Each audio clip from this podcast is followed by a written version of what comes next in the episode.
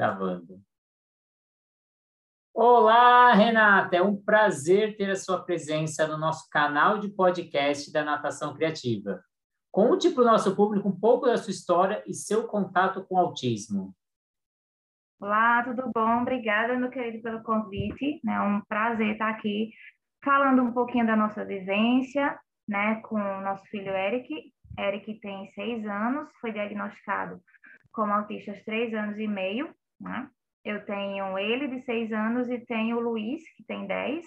Luiz é neurotípico e meio que serve de comparação, né? Às vezes é mais fácil para a mãe notar alguns sinais quando eles aparecem, porque a gente acaba comparando com o filho mais velho ou comparando com, a, com as outras crianças é, na faixa etária. Então, é sempre um prazer falar é, como foi nossa experiência, de como é, para auxiliar né, mães, pais, cuidadores, é, vós, professores, é, principalmente quando a gente fala do autismo leve, que é o nosso caso, é, em que muitas vezes os sinais são sutis, é uma soma de sinais sutis e que em algumas fases a gente se agarra muito ao comportamento, o comportamento típico, neurotípico da criança, querendo negar, né? Todo mundo passa por aquela fase de negação. Olha, mas ele faz isso, ele faz isso, isso e isso, então não pode ser autista, né? Então, eu comecei a desconfiar do autismo em Eric aos nove meses é, de idade. Ele não falava, ele emitia poucos sons, era muito alegre, brincalhão, sempre demandava muita atenção, queria muito contato, incluindo o contato visual, que nunca foi é um problema para ele, que era uma das coisas que as pessoas utilizavam para me convencer de que ele é, não era autista. Olha, mas ele faz contato visual e realmente ele tem um contato visual muito bom e sustentado, né? Ele não olha e ele tem, ele, ele faz questão, ele virava meu rosto assim, olhe para mim, eu estou falando com você. Até hoje ele faz isso. É, mas ele teve a parte motora muito precoce, ele andou com quase oito meses, de sete para oito. Então, com dois meses ele já rolava para todo canto e eu já imaginava ser uma criança virada, né? Eu queria ter três filhos, eu sonhava que ele fosse gêmeos, ainda bem que não foi, porque eu sonhei, então não vai aguentar, porque esse menino para quieto. E eu queria que ele fosse três, ele fosse gêmeos, porque eu queria ter três filhos, mas eu não queria engravidar de novo. Então, com nove meses, ele já andava pela casa inteira, né? Então, ele tinha acesso aos brinquedos, aqui os brinquedos eram no chão, tinha tudo acesso.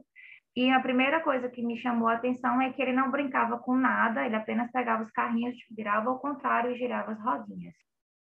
Então aqui começou a me chamar a atenção, porque eu botava o carrinho no, normal, normal na posição e ele virava. Então tudo que girava chamava a atenção dele. É, o ventilador, é, todos os brinquedos que tinham roda, qualquer coisa que tivesse roda, ele queria ir lá girar. Então, eu comecei a pesquisar, pesquisar, conversar com o pediatra, ah, vamos esperar, vamos esperar. Com um ano, eu levei ele numa neuro, é, que não foi muito, assim, humana nem delicada. Ela nos atendeu em 15 minutos, não foi uma neuro pelo plano, foi uma neurologista particular aqui em Recife. Ela olhou muito grossa, por sinal, até digo, não recomendo nenhum pai que está investigando autismo I, porque a única coisa que a gente não precisa nesse momento é de ninguém, né, que não seja empático. Olha, coloca ele na escola, tá? É, para ele desenvolver. Realmente ele tem uma busca sensorial, né? Mas olha, ele faz contato. Eu chamei Eric, ele olhou. Então, bota ele na escola, mãe. Vai fazer uma TO com ele, tá bom? Tá bom, pronto. Essa foi a consulta quando ele tinha um ano é, de idade. E aí o meu coração de mãe dizia que tinha coisa que não, não batia, né? Eu comparava ele com as outras crianças, comparava ele com o filho mais velho, ele com 10 meses, ele não apontava, não dava chau. Ele chegava nos parquinhos, todos os bebês ficavam, né? Apontando, dando chau, gesticulando. Meu filho mais velho, com oito meses, já falava mamãe e papá. Então, foram vários sinaizinhos sutis, só querer estar agarrado com um objeto que não tinha função, ter uma busca sensorial, que hoje eu sei que é busca sensorial, é muito grande, e eu fazia isso, não tá legal. E aí, quando você vai pesquisar no Google, criança virando o carrinho e girando, a primeira coisa que aparece é autismo, né? Não tem para onde correr. E aí, pediatra fazendo, não, ele é muito novo, e eu amo a pediatra dele, a pediatra dele é maravilhosa. Quando ele fez um ano e um mês, um ano, dois, que ainda estava levando para pediatra, né? A gente sempre leva cada mês, depois vai com dois meses. Eu disse: olha, não tá legal. Ele não está fazendo isso, não está fazendo isso, não está fazendo isso. Eu vi que para a idade dele ele precisaria estar tá fazendo essas coisas. E ele não está fazendo. Ela, não, então vamos para neuro. Indicou uma neuro, que é muito famosa aqui em Recife também. Até via o nome dela em blogs de mães autistas, sugerindo, né? Tá cidades, quem eu procuro, né? E quando eu levei, ele tinha um ano e 12, de um ano e 12 para um ano e três meses, e ela disse, olha, ele entra no quadro de atraso de neurodesenvolvimento motor, porque ele não tem todos os marcos para a idade dele, ele não aponta, ele não dá tchau, ele não fala, não faz menção de falar, faz poucos barulhos, mas ele se reconhece pelo nome, ele tem um contato visual bom, ele faz isso, ele faz aquilo. Vamos para a terapia precoce, sem diagnóstico nenhum, para a gente estimular. Então, a gente ficou de um ano e três meses, eu já vim estimulando em casa até os dois anos fazendo terapia, fono, TO e psico. Com um ano e nove meses, ele começou a falar, e aí começou a falar de verdade, mas a gente observava falha na comunicação, né? Então, passou dos dois anos, quando a, a neurologista liberou ele da terapia, olha, eles atingiram todos os marcos, Eric tá ok, bota na escola e vamos acompanhar a parte social. Então, na minha cabeça, naquela época, ele não poderia mais ser autista. Vida que segue. Mas os sinais estavam ali. Na escola, ele não brincava com as crianças, ele brincava junto com as crianças, a fala não era funcional. E vários outros sinais que a gente deixa passar muitas vezes porque a gente quer se apegar com o que é neurotípico, né? Então, você ser uma mãe de um bebê com sinais de autismo que leva para uma terapia quatro vezes na semana, você é tida no mínimo como louca. É besteira sua, fulano falou com quatro, fulano não pisa na areia, fulaninho filho de não sei quem, é assim, etc. Fulaninho filho de não sei quem pode ser assim, mas o meu, ele não vai ser. Tem alguma coisa que não está caminhando legal. Então, eu percebo que não que era para estar tá fazendo e não está, né? Os, as diretrizes dizem que é para ele estar fazendo e ele não está.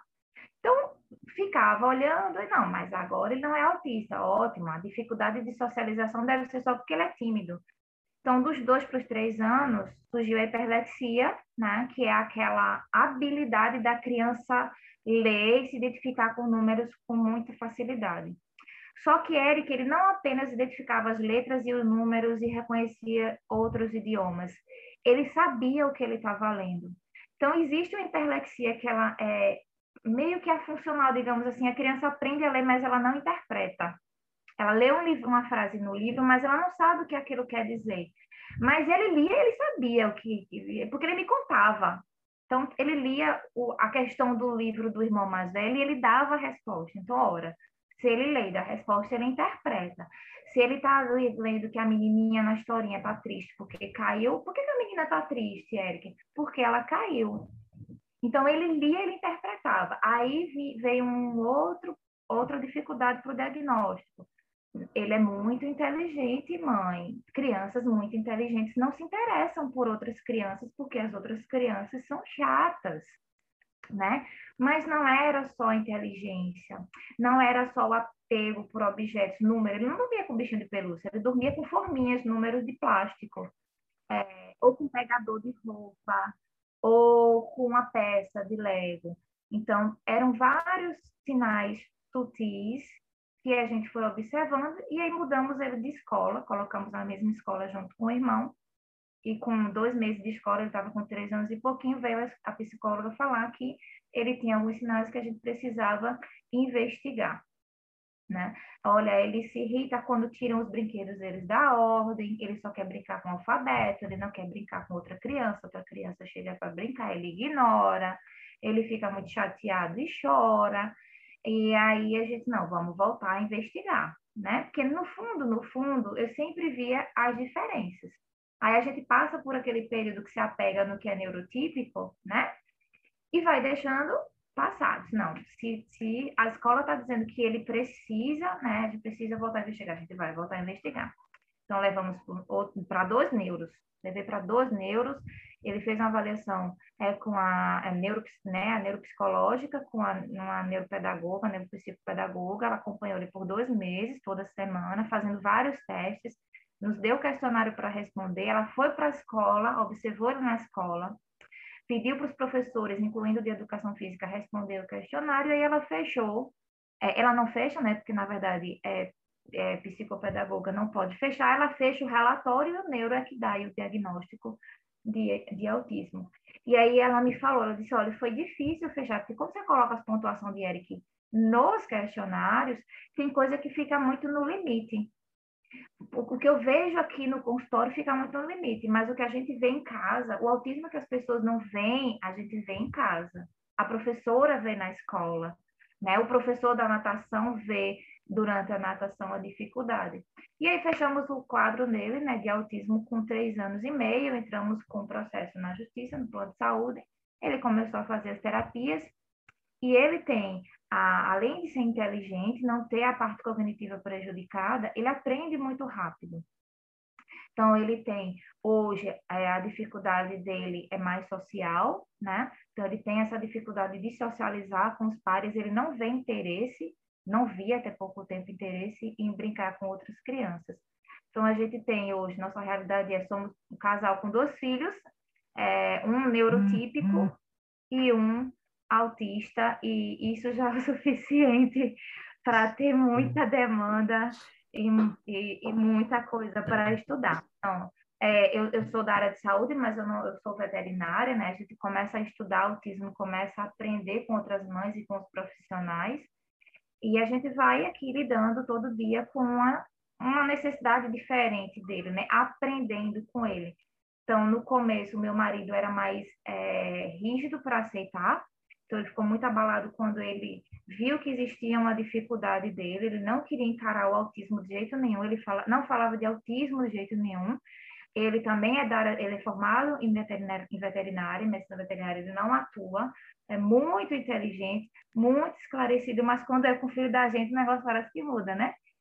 Então, ele faz assim, olha, eu levo para neuro, eu levo, ele levava, tem que levar para neuro, vamos levar, tem que para terapia, vamos levar. Ele estimulava em casa, mas autismo ainda não era uma coisa que foi fácil, né? Aos poucos foi que ele foi identificando, ele fazia, não, ele que passou a me ensinar, quando eu passei a, voltei a trabalhar fora, que eu chegava em casa e, e ele que estava com a demanda, ele, olha, ele está fazendo isso a partir de agora, porque ele está com esse comportamento. Então você tem que fazer tal coisa. Não adianta você ficar irritada com isso. Você esqueceu que isso faz parte do autismo dele, aí o, o tapa na cara, né? Assim, aí ele passou a viver mais no home office com eles. Então ele passou a identificar muito mais fácil, mais fácil algumas demandas que eu que passei a ficar me inverti, fiquei fora, né, trabalhando na, na área de saúde que não parou na pandemia. Então, é uma coisa que a gente, eu passei por essa fase de, um, de estar um momento só nessa história aí de que todos confiando de autismo. E de, mas aí depois vem minha sogra fazia eu não entendo como ele pode ser autista mas eu vou para terapia com você né? E hoje ela já disse ah eu acho que fulano da amiga de fulano né a bichinha parece que ele precisa investigar alguma coisa. Então quando as pessoas convivem com autismo, elas começam a enxergar as outras pessoas de outra forma, né? Seja de forma empática, entender, né? Seja desconfiar de alguma coisa, né? E você falou um pouco das, das dificuldades do Eric, você falou um pouco das dificuldades do pai, de, um pouco de aceitar, de ter essa negação no primeiro. E eu queria saber quais são as maiores dificuldades na rotina de uma mãe, um filho diagnosticado com TEA. Quais são as é. suas dificuldades agora como mãe? Como mãe? Primeiro é a gente tentar manejar os comportamentos. Né? Não é fácil, ele tem hiperlexia e o hiperfoco dele agora sempre foi letra e números, agora está na matemática. Cansa você fazer conta o tempo inteiro, né? Eu digo, aí chega Mãe, quanto é 12 vezes 56? O Eric, eu agora não, mamãe não está afim de fazer conta. Você sabe quanto é 12 vezes 56? Ah, mas eu quero que você diga. Aí ela faz, quanto é 1 mais 1? Ô, Eric, é 2. Vai, mãe, fala quanto é 1 mais 1. Eu sei que é a forma que o cérebro dele funciona, eu sei que é o estímulo que ele funciona, como eu gosto de ouvir uma música, como eu gosto de sentir um cheiro, como eu gosto de, se eu estou no calor, receber um... Eu sei que é como o cérebro dele funciona, eu sei que é a, a demanda dele. Só que uma das dificuldades desse hiperfoco é você fazer aquilo ficar funcional. e não fazer com que aquilo atrapalhe a socialização dele. Porque uma criança de 5 anos não quer saber que as oxítonas terminadas em A e O né, se acentua e que as para proparoxítonas se acentuam todas, que são né, palavras. As crianças não querem saber disso, as crianças querem brincar, as crianças não querem fazer conta. Então, isso atrapalha um pouco a socialização dele. E aí eu digo para ele, olha, eu estou tão cansada hoje, mamãe não aguenta fazer conta. Então, passamos da fase dele mudar o canal o tempo inteiro da televisão só para ver os números. É, passamos da fase dele querer ver todas as placas de trânsito e nomear, e a gente diminuir a velocidade porque ele queria ver aqueles números. Então, quando ele está é, quando ele queria fazer muitos números do nada, assim, sem função, aí eu dava a calculadora para ele. Toma, você quer fazer conta? Pega a calculadora, vai fazer conta. Pega o material dourado, vai fazer conta porque senão fica números aleatórios, sabe? Ele fica o tempo inteiro naquilo e não sai daquilo. E para ele é bom, mas para a gente cansa, né? E aí ele deixa de desenvolver outras habilidades. Se ele só joga coisas com números, se ele só lê coisas com números, se ele não lê um, um livrinho de história que vai incentivar a imaginação dele, ele vai perder essa estimulação. Então, a minha dificuldade na rotina, em alguns momentos, é lidar com hiperfoco, é lidar com alguma rigidez, que ele tem, ah, eu só quero comer assim, eu só quero fazer de tal forma, então a gente trabalha para flexibilizar a rotina. É lidar com, agora não que ele está com as terapias temporariamente é, suspensa, mas lidar com a minha rotina de trabalho, com a terapia dele, é ter tempo para o irmão, é ter tempo para o pai e é ter tempo para mim, né? É, tinha hora que fazer, meu Deus, eu já li não sei quantos livros de autismo, e todos os meus livros que eu gosto de ler, eu parei de ler. Então, eu cheguei no momento de um platô, assim, que eu acho que eu li mais sobre autismo do que na minha, na, na minha tese de doutorado, que foi a última pós que eu fiz. Porque eu lia, e eu lia, e como eu gosto de ler, então eu lia, eu lia muito, muito, seja na época que eu desconfiava, seja depois. É, e aí chegou no momento que eu disse, não, eu tenho que equilibrar um pouco, eu não posso viver só em função do autismo, porque a minha vida não é só o autismo. Deixei de seguir alguns Instagrams, porque depois que ele teve a terapia, é, paralisada, aquilo me deixava com crise de ansiedade. Então, eu via as crianças indo para a terapia, eu via clínica, e aí eu comecei a, para ter uma saúde mental e não entrar numa crise de ansiedade, comecei a parar de seguir algumas, algumas páginas, sigo algumas mães e alguns terapeutas que sempre têm ideias legais e que me ajudam quando eu tenho alguma dificuldade com ele. Mas a dificuldade de uma mãe que é mãe de autista é alinhar tudo isso, porque você é mãe, você é mulher, você é profissional, você é mãe de um que não é autista, que não tem hora que não aguenta o irmão repetindo o número o tempo inteiro, né? Então a gente tem que conscientizar, olha, seu irmão é autista, ele não tem direito de fazer isso o tempo inteiro, porque ele também vai né, chegar no nosso espaço, a gente tem que entrar num acordo, tá bom? Tá bom. Ah, ele só quer ouvir a mesma música. Mamãe, eu não aguento mais ouvir a mesma música que Eric tá ouvindo. Eric, agora é a vez do seu irmão. Então, a gente tenta, tipo assim, sabe quando ele dá um limão, você faz a limonada? Então, a gente às vezes uhum. pega um comportamento disfuncional e usa ele terapeuticamente para reverter esse comportamento e auxiliar em outro. Porque quando ele só quer ouvir uma música, é a rigidez dele, mas quando a gente flexibiliza o trabalho, olha, você tem sua vez, seu irmão tem a vez dele. Todo mundo aqui, são quatro pessoas no carro, todo mundo tem direito de ouvir sua música, tá certo? Tá certo. Então, a gente tem a facilidade, a sorte dele compreender isso. Nem sempre ele aceita, mas ele entende. Você pode ficar, estou bravo, você tem todo o direito de ficar bravo. Mas cada um tem seu espaço. Então, a gente tem as dificuldades da rotina, né? De eu ter que atender o pai, o filho e o outro filho que não é autista e me atender. É fácil, não. Tem hora que a gente dá uma aspirada, tem hora que a gente dá umas gritadas aqui, né? Sai do prumo, mas vai estar todo mundo no mesmo barco. E eu tenho a sorte de ter um marido que, além de ser um bom pai, um bom esposo, ele é um ótimo ser humano, então ele, ele compreende até o, o ah, é, ah, é autista, não, meu filho também é, vamos trocar uma ideia, vamos conversar. E aí a gente, e é um pai que assume a, a rotina, né? Que assume o papel dele. Então, tô cansada. Ah, desde que eu faço as tarefas, desde que eu levo para terapia, desde que eu faço a janta. Agora na pandemia ele aprendeu a cozinhar. Ótimo, não depende mais de mim para fazer a janta se eu tenho algum compromisso. Mas a rotina de toda mãe que tem um filho com no espectro é muito puxado, né? É muito corrido e eu me dou o luxo de deixar parte dessa carta para ele, Eu me dou ao luxo de sair para tomar um café com uma amiga e dizer, não, o pai está lá, o pai vai atender, o pai vai fazer, o pai vai se virar e todo mundo sobrevive também, né? Porque a gente também tem que se é. cuidar. E dentre tantos esportes, qual foi o seu critério para a escolha da natação? É, então, eu acho que toda criança deveria entrar, ainda bebê, na natação. O meu mais velho faz natação desde os três, Eric entrou na natação com nove meses, né? Porque eu entrar levava o mais velho e já levava Eric também para nadar. Porque eu acho que piscina é muito perigoso é, e eu acho que, além de ser um de todo o benefício que o esporte traz para desenvolvimento motor, para socialização, é uma ferramenta de, de segurança, né? Da criança perder o medo com a água, mas ao mesmo tempo ela respeitar aquele limite, né? Eu vou para um, um clube hoje, o mais velho tem 10 anos, nada muito bem, nada melhor do que eu, por sinal. Eu não me preocupo se ele está na piscina é, adulta. Me preocupo sim, eu não deixo só, porque tem outras crianças, não pode puxar uma brincadeira, né? Pode ser perigoso. Mas eu não tenho medo de que ele vá se afogar, porque ele já faz natação desde cedo, sabe? Então, eu estou ali na borda da piscina, estou olhando, mas eu não tenho essa preocupação. Então, eu acho que a natação é um esporte coletivo, é, eles têm rinite alérgica, então ajuda bastante, sabe? É ótimo. Vou dizer, ah, eu não vou colocar na natação não, porque meu filho tem rinite asma. Você é o oposto. Coloca esse pessoal para dentro da piscina. E é, é, um, é uma coisa que ele se identifica, né? ele gosta muito de água, ele gosta de brincar, embora ele não goste de água nos olhos.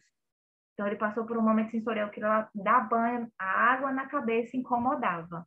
Então, a própria natação ajudou, era um incômodo e ao mesmo tempo era terapêutico. Foi ajudando ele ter essa relação com a água, ele entender que ele podia pegar a mãozinha, passar no olho e tirar água, né? Agora a gente está no processo dele aceitar o óculos. É, comigo ele é mais manhoso, ele não quer aceitar, mas com o pai, quando o pai leva, ele aceita. Aí ele faz, ah, eu, mãe, eu, eu consigo nadar, eu consigo mergulhar pegar a argolinha lá no, no fundo da piscina sem precisar do óculos. Eu disse, olha, mas o óculos é melhor, né? Porque não vai entrar água, você não fica tendo que limpar o tempo inteiro. Vamos colocar o óculos. Tem hora que ele aceita, tem hora que ele não aceita o óculos. Adereço na cabeça para ele é uma coisa que é mais complicado. Então, a natação a gente escolheu porque ele gosta, né? E porque eu acho que toda criança realmente deveria fazer, se possível, né? É como esporte, como medida de segurança.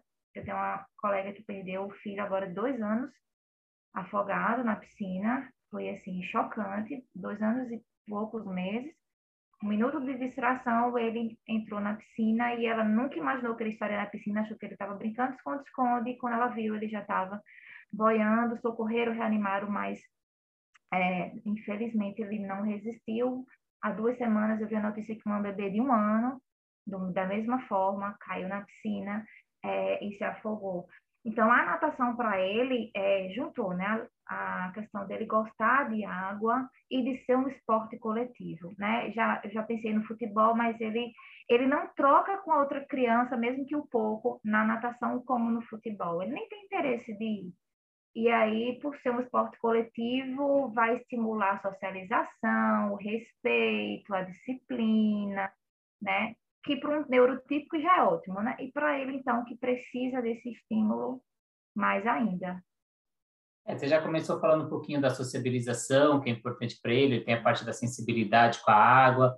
Quais outros benefícios você consegue apontar e que foi importante para ele fazer as aulas de natação para... Eu acho que nesse processo, né? Ele é muito ativo, né? Então, como eu falei, ele tem sempre teve, é, ele sempre foi hipossensorial, então ele sempre busca muito movimento.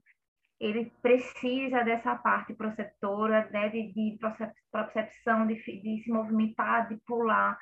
Então, eu queria que fosse um, um, um, esporte que realmente ele conseguisse se movimentar e gastar a energia que ele precisa. Então, é um estímulo que para ele é prazeroso. Ele passa a natação todinha rindo rindo, brincando e feliz, né? Então, para a coordenação motora, apesar de que ele não tem é, visivelmente problemas na, na, coordenação motora nem macro, nem micro, né, nem fina, mas ajuda bastante é, no bem-estar, porque ele sai assim maravilhado da aula. Na questão da parte sensorial, de, da água cair no olhinho e ele começar a se acostumar com aquilo, de da água é, passar no nariz e ele ter o reflexo, olha, solta bolinha, sabe? Então, ele tem, por exemplo, ele odeia ficar deitado da barriga para cima, para fazer um exame na médica, para fazer qualquer coisa, você vai colocar ele deitado, para colocar colírio ele tem que ficar sentado. Incomoda muito para ele, mas ele já começou a ficar boiando.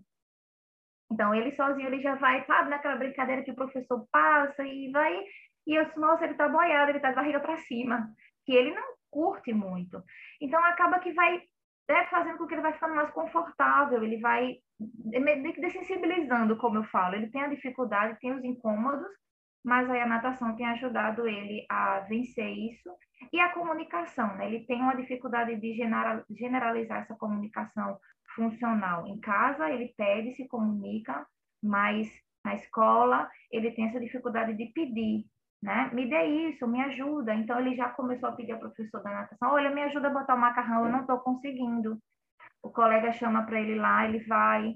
Então, ele já começa. A, a, eu já vejo ele conversando é, distante com o, o, coleguinha do lado, em que ele não tinha interesse. Às vezes, ele só fazia rir, só fazia olhar. Ele agora troca. Né? O colega pergunta alguma coisa, ele responde. Então, é ótimo, porque como ela faz as dinâmicas, além dela trabalhar os fundamentos da natação, ela faz muita dinâmica, então ele, ele acaba tendo que participar e ele participa com prazer. É um, não é uma coisa que para ele é desconfortável, né? Então, é um, um dos benefícios assim que eu vejo é, para o quadro dele muito bom. Ele só vem evoluindo desde quando ele começou na natação. Em janeiro, a professora dele tirou férias. Aí um outro professor entrou para substituir e a turminha dele mudou. Acho que algumas crianças que ele estava acostumado sair. Então, para ele foi dois choques de uma vez só. Foi a tia, o tio novo, muito mais os colegas, por, porque ele, ele consegue se relacionar muito mais rápido com um adulto do que com a criança. Então, ele chegou para mim e disse, naquele primeiro dia de aula que foram os alunos novos e o professor novo, mesmo que temporário, ele disse, eu teve uma hora que eu tive vontade de chorar na piscina tamanho de tamanho desconforto, né? Foi muito, não foi legal, eu fiquei com vontade de chorar. Disse, eu também entendo, mamãe também tem hora que fica com vontade de chorar. Quando vê alguém novo, alguém desconhecido, é natural. Agora, na próxima aula, você já vai saber quem são seus colegas. Então, acho que vai ser melhor, né? Ele é, eu acho que vai ser melhor. E aí, a gente trocou ele de uma turma com a mesma professora, só que as criancinhas eram muito bebês. Esse é muito bebê, não dá para mim não, não curti não. Eu prefiro os meninos novos, mesmo que os maiores, porque é de 6 a 8 anos, mas tem os maiorzinhos, né? De 7 a 8, que já são maior que eles, que eles assim. Eu acho que ele é o menorzinho da turma. Ele, não, eu prefiro ficar com esses mesmos que são maiores. Então tá bom. Mas ele já chega e dizer, eu me incomodei de ficar no lugar totalmente novo, né, com pessoas novas e, e colegas novos, ele disse, eu fiquei com vontade de chorar. Então, ele externar isso já é um ganho muito grande, porque antes ele não falava, não, não gostei. Por que não gostei? Não sei, não gostei. E agora ele fala, né? Então, ele participa, ele atende os comandos. É, só, eu, eu não quero ter nem tão cedo, vou fazer agora aliar minha rotina para ver como é que eu faço, porque ele está no SESC, né? Então, assim, o, a natação do SESC aqui é muito boa.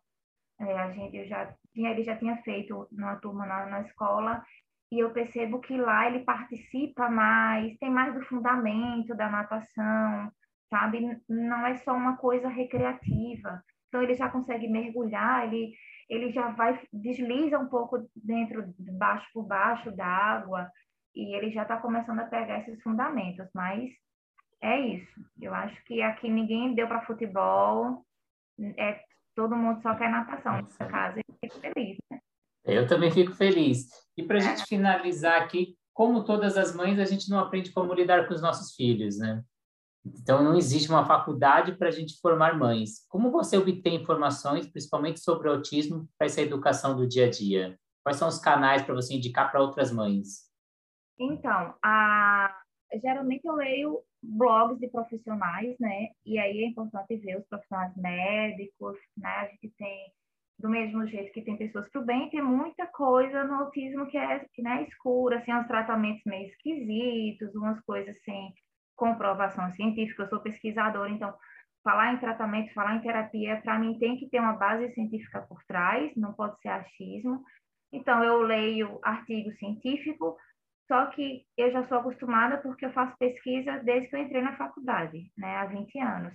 Então eu sou, eu tenho a familiarização com aquele tipo de leitura. Mas a gente tem Instagrams hoje, né? Na época, nem tanto, na época que eu comecei a desconfiar, seis anos atrás, o Instagram não era tanto popular, pelo menos para mim. Mas a gente tem é, profissionais no Instagram, é, tem, hoje tem os podcasts também, né? Que a gente pode acompanhar. Tem pro, os próprios profissionais que lidam com, que dão muitas vezes material para a gente ler, material é, mais simples, cartilhas, né? Que a gente pode procurar. É, e aí eu saio lendo tudo, eu saio acompanhando os programas que tem de autismo. Quando eu não saio, o pessoal manda para mim, olha, vai ter uma entrevista sobre autismo em tal lugar. Já vi filmes, já vi documentários, é, já li muita coisa, já li muitos livros, já participei de palestras, de congressos. Eu só não fiz nenhum curso de pós, porque realmente não é minha área de atuação. E eu vejo, tem muitas mães que acabam entrando, né? Viram é, terapeutas para ajudar os filhos, mas eu não tenho mais tempo para fazer pós, nem me vejo fazendo pós. Até pensei em uma época, mas aí após, na minha área de atuação como profissional, fala mais alto. Então, eu vou vendo as outras mães, tem algumas mães famosas aí no Instagram que são ativistas, que trazem muita informação, os profissionais, as mães que são minhas amigas, a gente acaba, é, aquelas que receberam o diagnóstico antes, durante ou depois do meu processo, né? E com relação ao autismo, toda informação que você tiver é importante, né? Pessoas como você, que traz a, essa questão do autismo no esporte, tem pessoal que traz na educação, é, na socialização, nas, to nas todas vertentes que o autismo está é, inserido na sociedade, né? Então, a gente tem que... Eu procuro não morrer de véspera, eu sei que ele vai chegar na adolescência e eu deixo as dificuldades para a adolescência para depois, sabe? Então, não, as dificuldades que ele tem agora. Eu não quero me preocupar com o que ele tem depois, eu preciso trabalhar agora. Quando ele ficar adolescente, a gente vai acompanhando. Às vezes a gente vê séries e a gente vê a dificuldade que o autista adulto tem, né? E isso foi uma coisa que ajudou muito meu esposo a incorporar isso para si. Ele, ele olhava uma, numa série um personagem com autismo adulto, ele fazia realmente Eric mostra, né, que tem essa dificuldade. Imagina se Eric ficar adulto e não vencer essa barreira. A gente vai ter que trabalhar isso em Eric. Mas a gente tenta não pirar, sabe? Assim, a gente vai tentando ajudá-lo à medida que ele tem a necessidade, até porque tem coisa que ele não vai compreender, né? Então a gente vai ajudando ele nesse processo e é acompanhando os profissionais. Eu acho que os profissionais são os que nos ajudam, né? Uma coisa que eu não sei se acontece em todas as cidades ou em todos os estados, que eu percebo que algumas clínicas, alguns profissionais eles são fechados com os pais, eles acham que os pais são meio que inimigos, né? O que o pai quer virar terapeuta. E uma vez eu disse para a psicóloga da clínica, eu disse, olha, eu estou entregando meu filho. Tudo que você fizer daquela porta para dentro me interessa. Eu não estou dando um carro para você fazer uma revisão de 10 mil quilômetros rodados, que se você fizer alguma coisa diferente, eu posso botar outra pessoa e é um, é um bem material. Eu estou dando meu filho para você modular o comportamento dele. Então, eu preciso saber o que você faz com ele, eu preciso saber qual é o seu plano de, de trabalho com ele, o que é que eu preciso fazer em casa com ele para lhe ajudar e para complementar. Eu não vou entregar a terapeuta, viu? Tá bom, tá fazendo terapia com a terapeuta? Foi, não, de jeito nenhum, eu quero saber o que, o que, é que você vai trabalhar com ele, a fono? Olha, ele não, ele não tá pedindo as coisas, a gente precisa trabalhar ele pedir as coisas. Então, eu sou a mãe chata, que eu vou, eu quero saber o que tá, não, você vai planejar seis meses, quais são os seus objetivos com ele? Não, Renata, eu quero que ele atinja isso, isso. Ah, beleza. E a gente é para fazer o que em casa? O que é que eu posso fazer para lhe ajudar, para ajudá-lo, para potencializar isso em casa, ou para dar continuidade? Mas aqui, que eu vejo algumas mães falar e que eu já vi, às vezes o terapeuta não gosta muito disso. Ele não gosta que o pai invada meio que espaço e ninguém está querendo tomar o lugar de ninguém. A gente só quer se inteirar, né? Olha, como é que você estimula Eric na, lá para fazer isso? Porque eu quero estimular ele em uhum. casa. Então, a gente tem, né, essas dificuldades, mas os terapeutas são os que mais nos dão aí. E a vivência com as outras mães. Olha, Eric está fazendo tal coisa. Ah, Renata, já passei por isso. Tenta fazer isso para ver se não ajuda. Ou ajudou. Massa. E assim a gente vai, né? Todo mundo abraçando todo mundo, porque todo mundo precisa de ajuda. E alguém vai saber um pouquinho que vai me ajudar e por aí vai. É, acredito que hoje você ajudou muitas mães, alguns professores também, a poder sanar algumas dúvidas ou abrir um pouco a cabeça. Acho que foi muito rica a nossa conversa hoje. Queria agradecer muito a sua presença e já te convido é. para outros bate-papos aí que informação você tem de monte. A gente vem com o maior prazer, só marcar e a gente combina. Eu acho que informação é isso, a gente ajudar, né?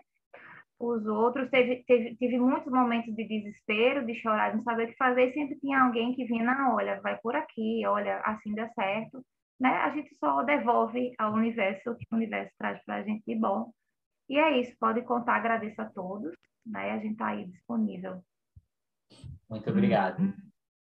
Até logo.